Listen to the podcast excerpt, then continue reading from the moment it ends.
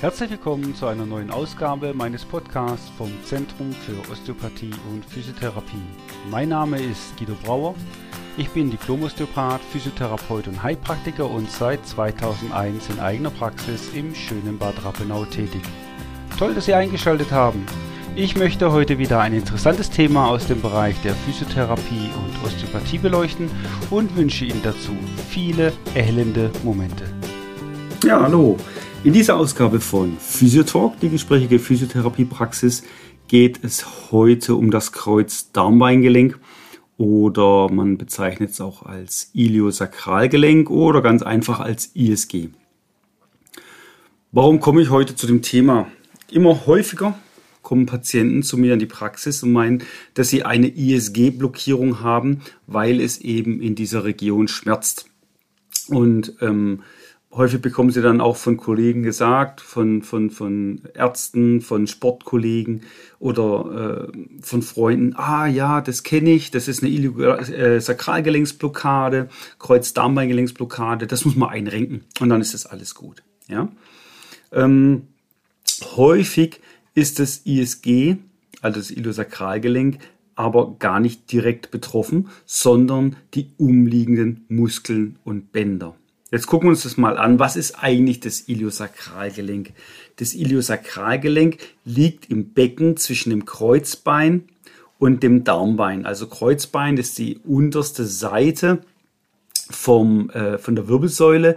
Ähm, es wird häufig verwechselt mit dem Steißbein. Das Steißbein ist nochmal ein Anhängsel unterhalb vom Kreuzbein. Also das Kreuzbein ist dieses, dieser dreieckige Knochen, die dreieckige Knochenstruktur am Ende der Wirbelsäule und äh, rechts und links an diesem Kreuzbein schließen sich die Darmbeinschaufeln an. Und äh, zwischen diesem Kreuzbein und dem Darmbein gibt es Gelenkflächen und deswegen nennt man es auch Kreuz-Darmbeingelenk. Ja? Oder auf Lateinisch Kreuzbein äh, ist ja das Sacrum, das Darmbein ist Ilium, deswegen das Iliosakralgelenk oder kurz ISG. Das ISG wird durch Bänder und Muskeln stabilisiert und bewegt, wobei es keinen Muskel gibt, der direkt über den Gelenkspalt rübergeht und das Ganze sichert.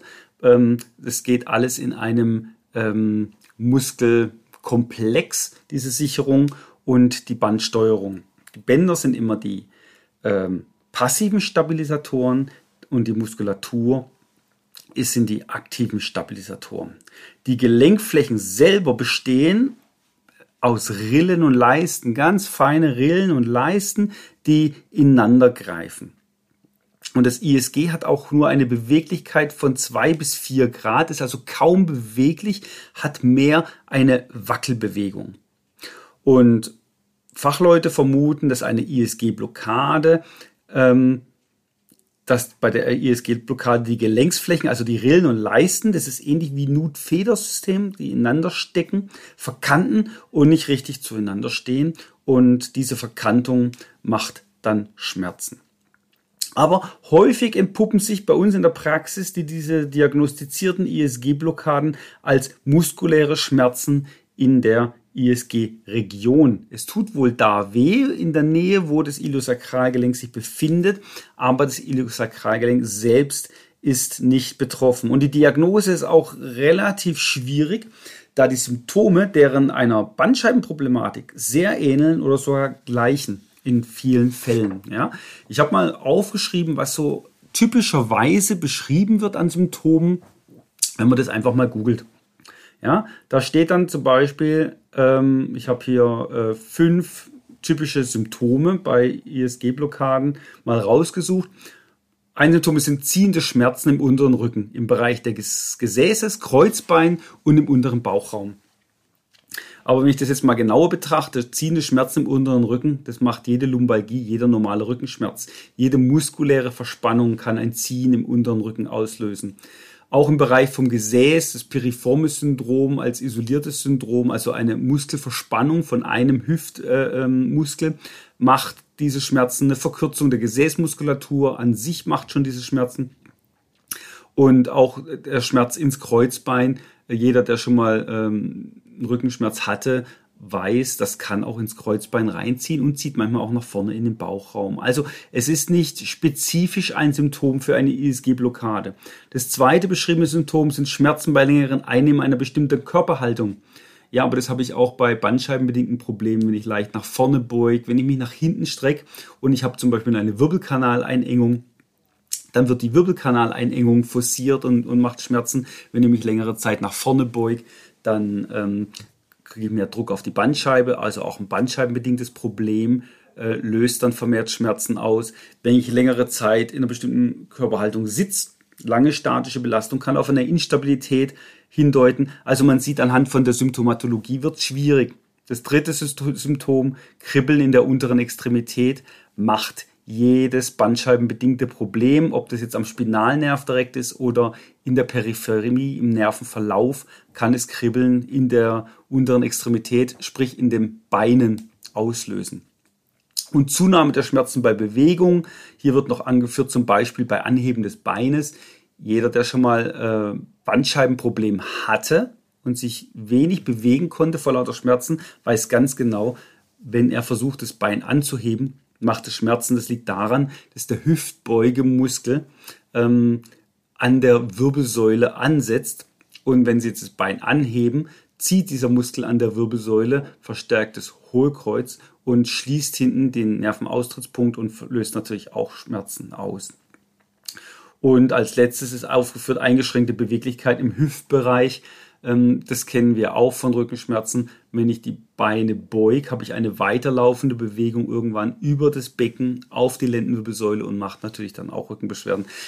Also das zeigt allein von der Symptomatologie, wenn, wenn ein Patient kommt und mir beschreibt, was er denn für Schwierigkeiten hat, kann ich nicht sagen, es ist ein ISG-Problem, es ist ein Wirbelgelenksproblem, also ein Facettenproblem, es ist ein muskuläres Problem ich muss das Gelenk und muss die Wirbelsäule testen, manuell testen, um wirklich herauszufinden, was die Ursache ist.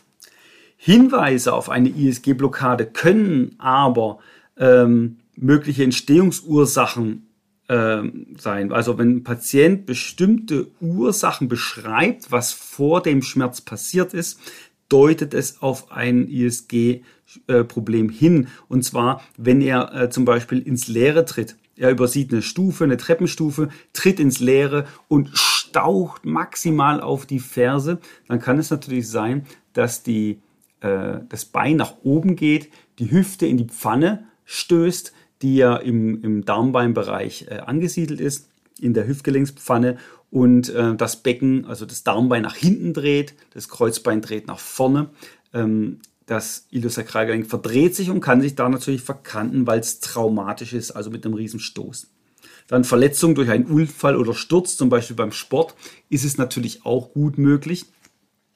Heben schwerer Lasten, wenn ich was heben will, massiv schweres und ich weiß nicht, das ist schwer und hebt es an, weil ich denke, das kriege ich schon. Und dann ist es aber doch unbeweglich, weil es unglaublich schwer ist. Dann kann es sein, dass das Kreuzbein nach vorne kippt und die Darmbeinschaufeln hinten bleiben und sich dann auch eine Verkantung ähm, einstellt. Man liest auch immer wieder über Fehlhaltung, Beispiel durch unterschiedlich lange Beine.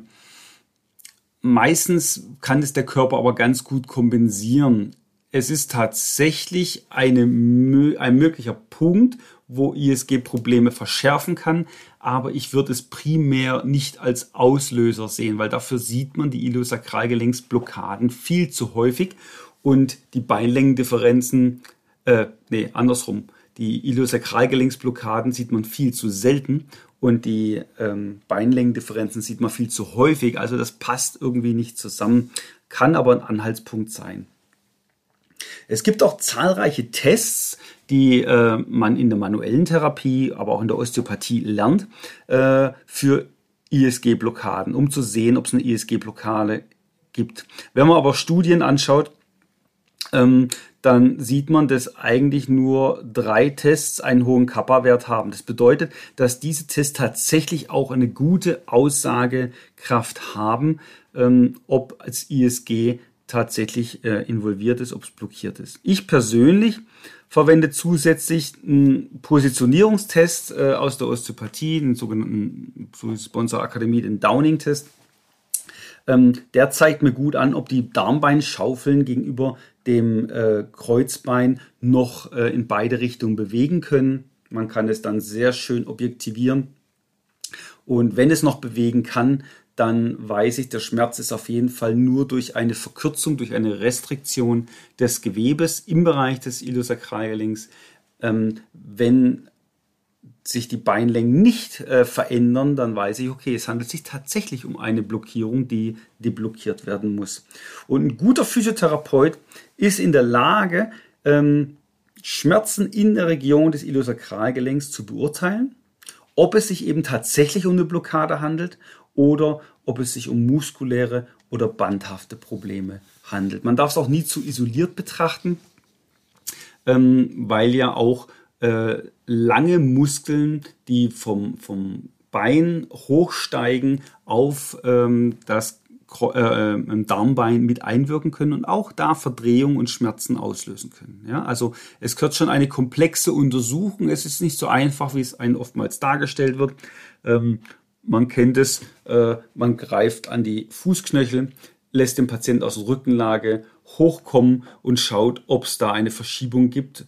Und ähm, wenn es keine Verschiebung gibt, dann äh, ist der Test positiv. Also das ist ein Test, der ist sehr, sehr schwammig. Wo es aber tatsächlich häufiger zu ISG-Problemen kommt, ist in der Schwangerschaft. Und zwar hat das mit den hormonellen Lockerungen der Bänder zu tun. Die Hormone wirken immer im gesamten Körper. Hormone werden immer über den Blutweg transportiert und wirken halt im gesamten Körper. Und während der Schwangerschaft bereitet sich der Körper auf die Entbindung vor. Das äh, Kind wird er geboren, muss durch den Beckenkanal durchtreten und ähm, der Becken muss dann natürlich weich sein, muss sich öffnen können und dafür braucht es eine Lockerung der Bänder.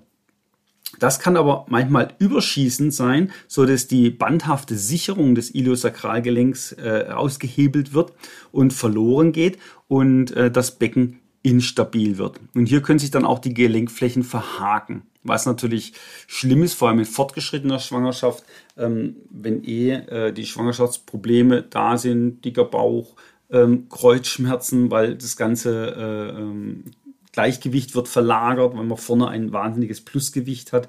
Das muss hinten die Rückenmuskulatur ausgleichen. Und wenn dann noch so eine Blockade kommt, ist es schwierig. Was man da alles machen kann, kommen wir nachher nochmal drauf. Häufig bekomme ich auch in der Praxis die Frage, ob sich Blockaden von selbst lösen können. Auch eine gute Frage. Also Blockaden der Wirbel oder auch im ISG können sich manchmal spontan nach einigen Stunden oder Tagen wieder lösen. Ja, einfach in der Bewegung. Plötzlich merkt man, oh, das tut gar nicht mehr weh. Oder man, man merkt sogar ein kleines Klicken. Und äh, man merkt, oh, es geht besser, es ist beweglicher und ähm, es kommt vor.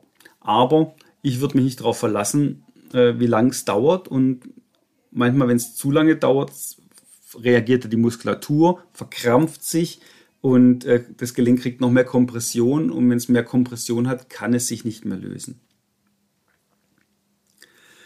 Fragen kommen auch häufig seitens der Patienten, was denn zu beachten ist, wenn es immer wieder zu Blockierungen und Schmerzen in der ISG-Region kommt. Ja, ähm, das heißt, ähm, sie bekommen Rückenschmerzen, es blockiert sich was, es wird steif, einen Tag später ist es wieder gut. Dann geht es wieder in der Woche, dann kommt es wieder. Wieder genau das Gleiche, Ma, Rückenschmerzen, man kann sich nicht so bewegen, man kann nicht in Sport gehen, alles tut weh in, in der Region und ein, zwei, drei Tage später ist es wieder weg. wenn das häufiger vorkommt, dann stimmt etwas nicht mit der Bewegungsmechanik vom Kreuzdarmbeingelenk. Und hier sollte ein Physiotherapeut oder ein Osteopath prüfen, wie weit die Gelenkmechanik gestört ist und welche Strukturen vor allem diese Störung verursachen. Gezielte Behandlungen aus der manuellen Therapie äh, oder aus der Osteopathie sind dann sehr hilfreich, weil sie können dann die Bewegungsmechanik verbessern und das Gelenk wieder befähigen, besser zu funktionieren. Ja? Ähm, wenn das ISG jetzt instabil ist und verursacht Schmerzen, wie zum Beispiel bei äh, der besagten Schwangerschaft es der Fall sein kann, gibt aber auch instabile äh, Iliosakralgelenke, die, wobei Patienten, die nicht schwanger sind. Entschuldigung. Dann hilft immer eine Orthese sehr gut. Mal kurz was trinken.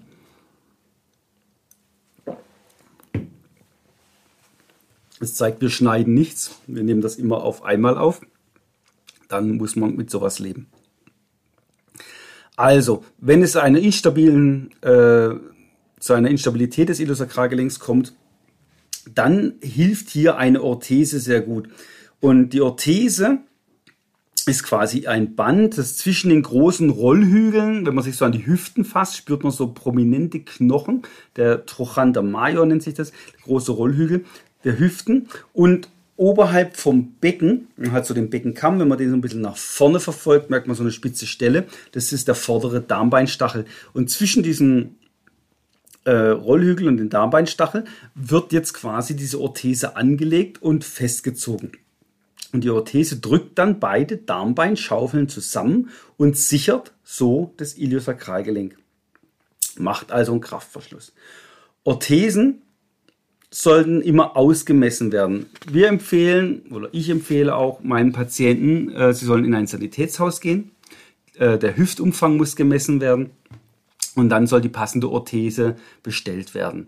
Als gutes Beispiel, um mal Namen zu nennen, äh, mit dem ich in der Praxis arbeite, ist das äh, Sacrolog, die Sacrolog-Orthese äh, von der Firma Bauerfeind. Ja? Ich äh, setze auch nochmal einen Link mit in die Show Notes, da kann man sich das mal angucken. Äh, natürlich gibt es auch andere Orthesenhersteller. Wir haben ja auch im letzten Podcast einige benannt, äh, die solche Orthesen im Angebot haben. Kann man sich mal anschauen. Ich habe halt so meinen Favoriten, aber das ist Geschmackssache. Also sie arbeiten alle sehr, sehr gut und äh, die Orthesen funktionieren wirklich gut. Aber auch hier gilt, nicht allein die Orthese bringt die Heilung, auch wenn die Schmerzen dadurch weniger werden. Ja? Man kommt oft zum Trugschluss, oh, ich ziehe jetzt die Orthese an, wow, ich kann ja viel besser bewegen, jetzt muss ich nichts mehr machen. Das ist ein Trugschluss, ja, weil nur dieser Verschluss äh, macht ja das Ganze nicht besser.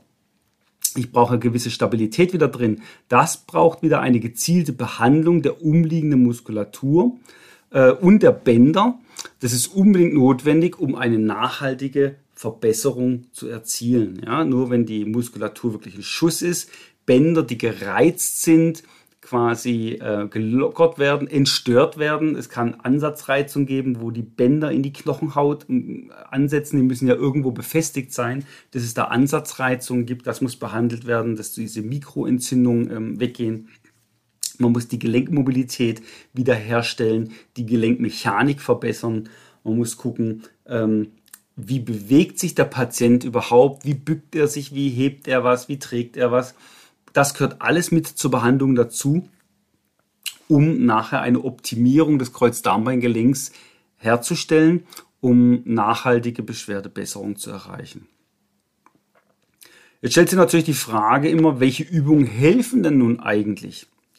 Und ich habe mal neun Übungen zusammengestellt, ähm, wo man als Eigenübungsprogramm nutzen kann, die ich gerne den Patienten mit an die Hand gebe. Es müssen nicht immer alle Übungen sein, das mache ich dann immer befundabhängig. Ähm, wenn bestimmte Muskelgruppen kein Problem haben, dann muss ich diese auch nicht beüben. Aber was finde ich meistens in der Praxis? Meistens ähm, finde ich bei solchen Problematiken ähm, eine Verkürzung der Gesäßmuskulatur. Das heißt, ich muss die Gesäßmuskulatur sehr, sehr gut dehnen um die Spannung dort rauszubekommen, weil die Gesäßmuskulatur setzt auch am Darmbein an, an dieser Schaufel und kann die Darmbeinschaufel falsch positionieren. Ähm, wie diese Dehnungen ausgeführt werden, ähm, möchte ich jetzt hier nicht genauer darauf eingehen, weil das ist in einem Podcast immer ein bisschen schwierig. Aber wenn man das einfach mal auf YouTube eingibt, äh, Gesäßmuskeldehnung oder die einzelnen anderen Dehnungen, die ich jetzt noch aufzähle, da wird man auf jeden Fall fündig. Ich habe auch in den Show Notes nochmal ähm, was verlinkt, ähm, wo eine Therapeutin verschiedene Übungen zeigt, die ich auch persönlich ganz gut finde. Da kann man sich das mal anschauen, wie das aussieht. und das dann nachmachen. Also als erstes die Gesäßdehnung, als zweites dann auch die Piriformis-Dehnung. Was ist das jetzt schon wieder? Piriformis. Piriformis ist ein Muskel, der äh, tief im Becken drin liegt, unter der Gesäßmuskulatur und von der Unterseite, Seitenfläche äh, vom, vom Kreuzbein geht der zu diesem großen Rollhügel, zum Trochanter Major und kann eben Spannung machen im Kreuzdarmbeingelenk, indem er verkrampft das Kreuzbein ähm, festhält und so diese normale Bewegungsmechanik des Kreuzdarmbeingelenks verhindert. Und den finde ich persönlich regelmäßig bei Leuten, die Schmerzen in dieser Region haben. Und die sollten auch behandelt werden. Die kriegen auch immer Eigenübungsprogramme äh, für diese Piriformis-Dehnung. Dann Dehnung der Hüftbeugemuskulatur, weil dieser Muskel äh, zweigeteilt ist. Einmal äh, kommt ein Teil des Muskels von der Wirbelsäule, von der Vorderseite der Wirbelsäule, zieht einen mehr ins Hohlkreuz, verbindet sich dann mit dem zweiten Anteil äh, des Muskels, der aus der Darmbeinschaufel kommt. Die vereinigen sich dann wieder und gehen zu dem kleinen Rollhügel in der äh, Hüfte. Ja, das ist dieser Iliopsoas-Muskel.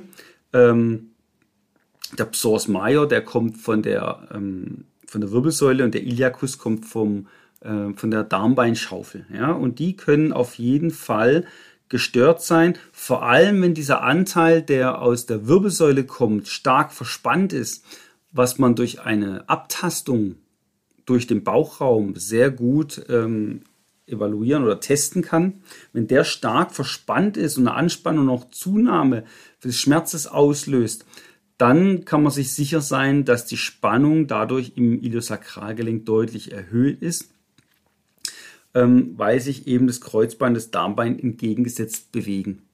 Ja? Also auch hier eine Dehnung der Hüftbeugemuskulatur ist notwendig. Dann in die Bewegung kommen, ganz einfache Sachen, Becken kippen und aufrichten.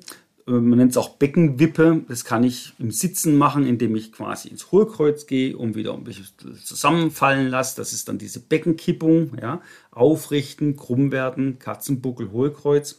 Das kann ich aber auch genauso gut in Rückenlage machen.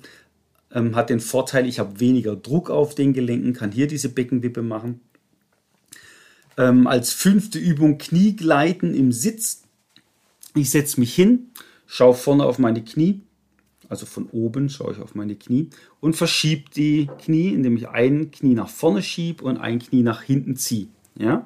Die Füße bleiben aber auf dem Boden stehen. Das induziert eine Drehung, eine Rotation in der unteren Wirbelsäule.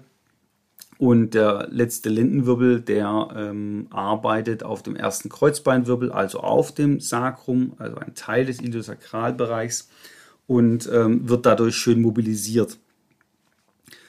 Dann kann ich in Rückenlage, die Beine sind gestreckt, die Beine verschieben, ähm, ein Bein rausschieben, ein Bein ranziehen, ohne die Knie zu beugen. Das Ganze geht mit gestreckten Beinen. Das induziert in der Wirbelsäule ähm, eine Seitneigungskomponente und mobilisiert auch gleichzeitig ähm, das Kreuzdarmbeingelenk.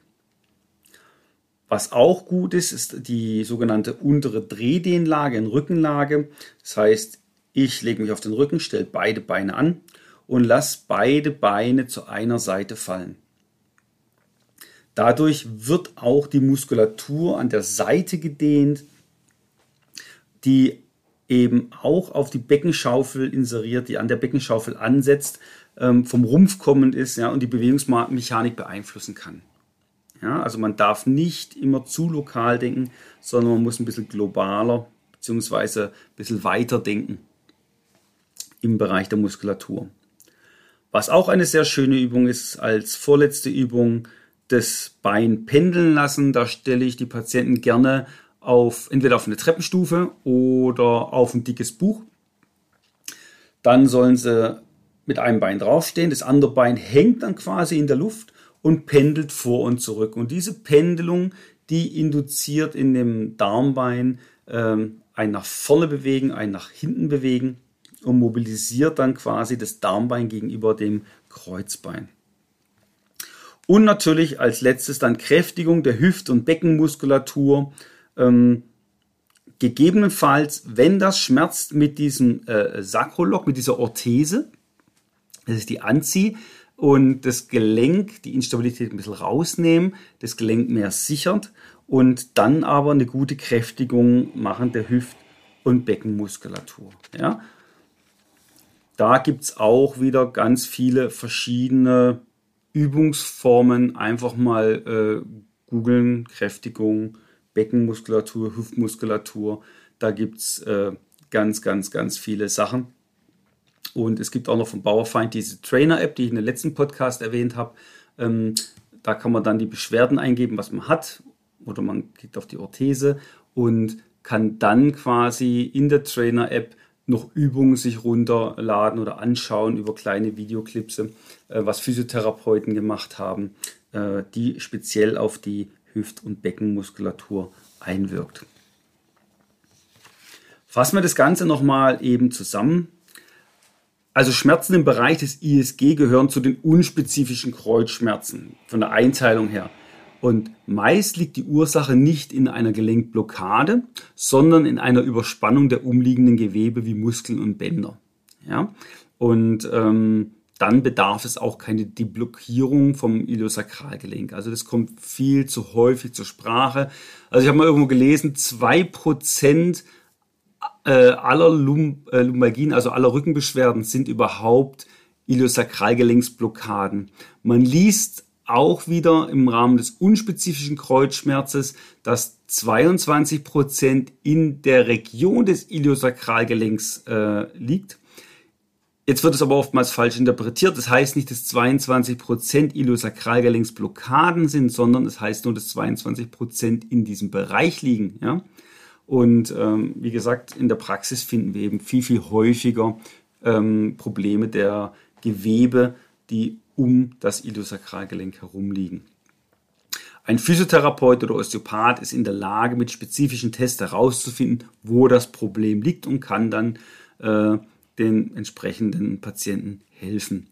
Eine ärztliche Kontrolle sollte aber auch immer stattfinden, um andere schwerwiegende Erkrankungen wie eine Entzündung oder auch Erkrankungen aus dem rheumatischen Formenkreis, wie zum Beispiel Morbus Bechterew, auszuschließen. Ja. Es gibt Erkrankungen, ähm, die gehören zum rheumatischen Formenkreis und die beginnen mit Iliosakralgelenksreizungen. Ja. Ähm, und da sollte man natürlich dann das Ganze nicht übersehen. Deswegen müssten solche systemischen Erkrankungen äh, vom Arzt abgecheckt werden, ob es nicht auch was anderes ist als eine lokale Reizung. Und auch eben diese sogenannte Sacroiliitis, also die Gelenksentzündung vom Iliosakralgelenk, äh, ist nicht ungefährlich. Sollte man auch ausschließen, wird einfach dann über Laborwerte gemacht, wie sind die Entzündungswerte und auch beim rheumatischen Formkreis werden die äh, entsprechenden Laborparameter von den Ärzten genommen und dann kann man sicher sein, ähm, was da los ist. Ja? Bewegungsschmerzen sind manchmal durch Instabilitäten, äh, vor allem in der Schwangerschaft begründet. Also auch hier dran denken, dass man auch in der Schwangerschaft was tun kann, ähm, weil hier ist die Orthese sehr, sehr hilfreich, wie ich sie erwähnt habe. Und diese kann vom Arzt verordnet werden, die muss man auch nicht selber kaufen. Ähm, einfach mal den Arzt fragen, ob er eine Orthese für das äh, Kreuzdarmbeingelenk verordnen würde. Macht er in der Regel. Und dann geht man ins Sanitätshaus, lässt das ausmessen und anpassen und hat dann eine schöne Orthese, die sehr, sehr hilfreich ist.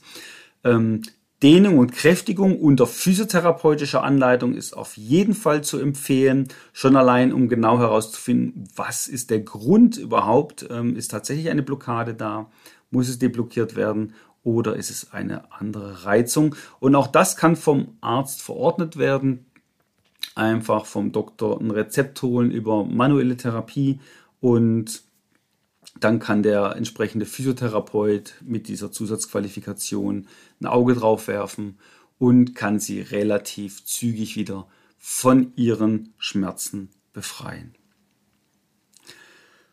Es gibt natürlich noch wahnsinnig viel zu erzählen über die ganze Bewegungsmechanik, aber das wird alles viel zu fachspezifisch. Ich hoffe jetzt etwas Licht in die ISG-Problematik gebracht zu haben und verlinke auch noch mal ein paar hilfreiche Seiten mit Übungen und auch der erwähnten Orthese in den Show Notes. Ähm, ansonsten gilt wie immer Kritik, Lob, Themenwünsche oder auch Fragen gerne an podcast.brauer-osteopathie.de. Ich wünsche Ihnen alles Gute, bleiben Sie gesund und bis zum nächsten Mal. Das war es auch schon wieder von unserer Seite. Besuchen Sie uns auch gerne unter www.brauer-osteopathie.de. Bis zum nächsten Mal.